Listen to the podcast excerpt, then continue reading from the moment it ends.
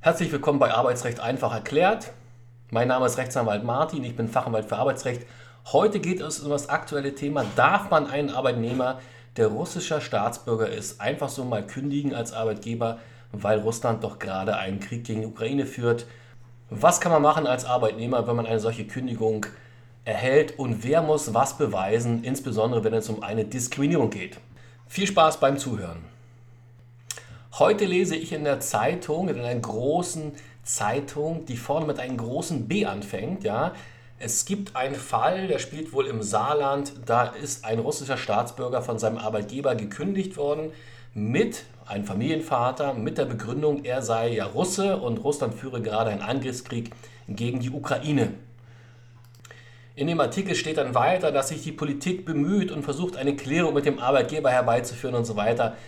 Und äh, da stellt sich die Frage, ist das möglich? Zunächst erstmal eine solche Kündigung und was kann man als Arbeitnehmer machen?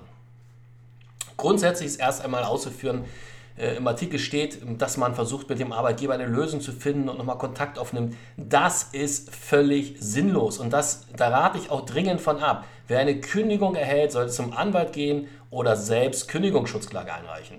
Aber wir fangen mal von vorne an. Die erste Frage ist, darf man kündigen? Natürlich nicht.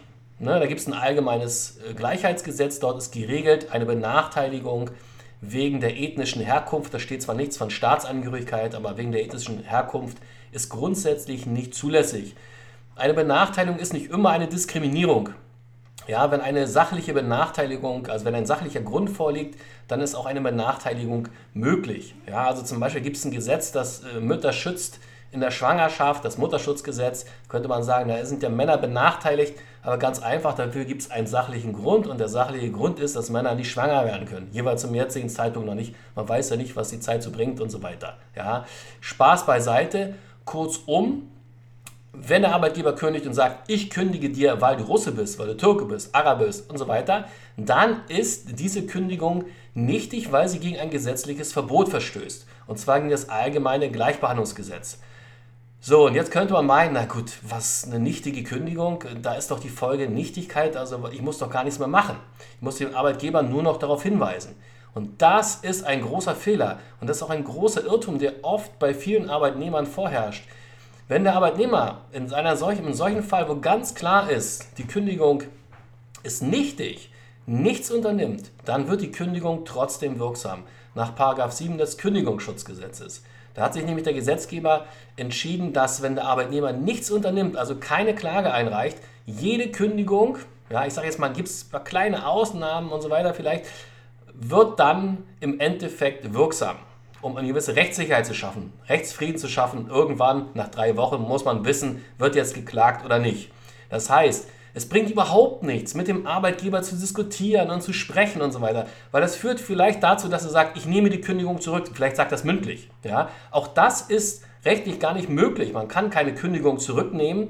Man kann nur erklären, ich biete an die Fortsetzung des Arbeitsverhältnisses und leite aus der Kündigung keine Rechte mehr her. So, und das alles nachzuweisen, dass es so ist, ich würde immer Klage einreichen, notfalls, wenn man die Kosten scheut für einen Anwalt, kann ich manchmal auch verstehen, selbst einreichen innerhalb von drei Wochen. Und dann wird das Gericht feststellen, die Kündigung ist unwirksam oder man schließt einen Vergleich darüber, dass der Arbeitgeber die Kündigung zurücknimmt, vernünftig mit allem Pipapo, so wie das sein muss. Und dann ist es recht sicher, dass das Arbeitsverhältnis fortbesteht. Alles andere ist wirklich laienhafte Stümperei, sage ich jetzt mal dazu. Und das macht ein Anwalt auch nicht. Deswegen gibt es zum Beispiel ähm, die Situation, dass Rechtsschutzversicherungen im Kündigungsschutzverfahren für die außergerichtliche Korrespondenz im Normalfall gar keine Deckenzusage erteilen, weil die meinen, das ist völlig sinnlos. Es ist in den meisten Fällen auch sinnlos. Es gibt zwar ein paar Fälle, wo zum Beispiel der Arbeitnehmer die Schwerbehinderung, die dem Arbeitgeber äh, nicht bekannt war, als er die Kündigung ausgesprochen hat, noch mitteilen muss.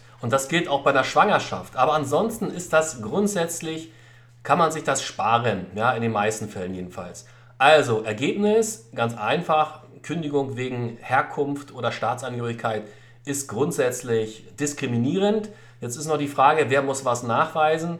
Wenn der Arbeitgeber sich auf das, wenn der Arbeitgeber weiß, es gilt das Kündigungsschutzgesetz, dann muss er ja einen Kündigungsgrund erstmal haben. Er muss den nicht angeben in der Kündigungserklärung, aber er muss eben betriebsbedingt, verhaltensbedingt oder personenbedingt einen dieser Gründe vorweisen und entsprechend darlegen.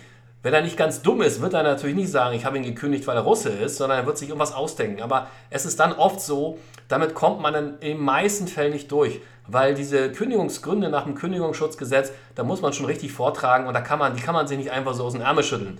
Ich weiß, dass viele Arbeitnehmer jetzt vielleicht meinen, ja, der findet immer einen Grund. Nee, findet er nicht. Das ist in den meisten Fällen kommt der Arbeitgeber nicht damit durch. Und wenn das Kündigungsschutzgesetz nicht gilt und auch kein Sonderkündigungsschutz gilt, zum Beispiel im Kleinbetrieb, also nicht mehr als zehn Arbeitnehmer, oder während der Probezeit bzw. Wartezeit ist eigentlich, der Begriff Wartezeit ist eigentlich genauer, ja, also unter sechs Monate des Arbeitsverhältnisses, da ist es wieder ein bisschen anders. Da muss nämlich der Arbeitnehmer nachweisen, dass die Kündigung sittenwidrig oder treuwidrig ist oder gegen gesetzliches Verbot verstößt. Und ähm, ja, da muss man ein bisschen vorlegen. Und die Behauptung kann man natürlich erstmal aufstellen. Und dann wird der Arbeitgeber vielleicht sagen, nee, habe ich nicht. Und äh, wenn der Anwalt nicht ganz, wenn der Anwalt vielleicht ein bisschen cleverer ist, wird er vielleicht sagen, naja, ich bestreite das jetzt erstmal und äh, trägt dann vielleicht äh, auch komplett was anderes vor oder also, er muss noch nicht mal viel vortragen, dann steht der Arbeitnehmer erstmal da. Ja, also wenn Sie jetzt einen ganz, ich sage mal, wirklich dummen Arbeitgeber haben, der das in die Kündigungserklärung schreibt, dann hat sie das Problem erledigt. Aber im Kleinbetrieb ähm, außerhalb des Kündigungsschutzgesetzes ähm, kann man versuchen, das darzulegen und nachzuweisen. Das ist aber in der Praxis wahrscheinlich oft schwierig. Wenn man einen Zeugen hat, der das vielleicht gehört hat, oder vielleicht hat der Arbeitgeber das später erzählt, dann kann man den natürlich angeben. Das kann auch ein Familienangehöriger sein, der muss natürlich die Wahrheit sagen.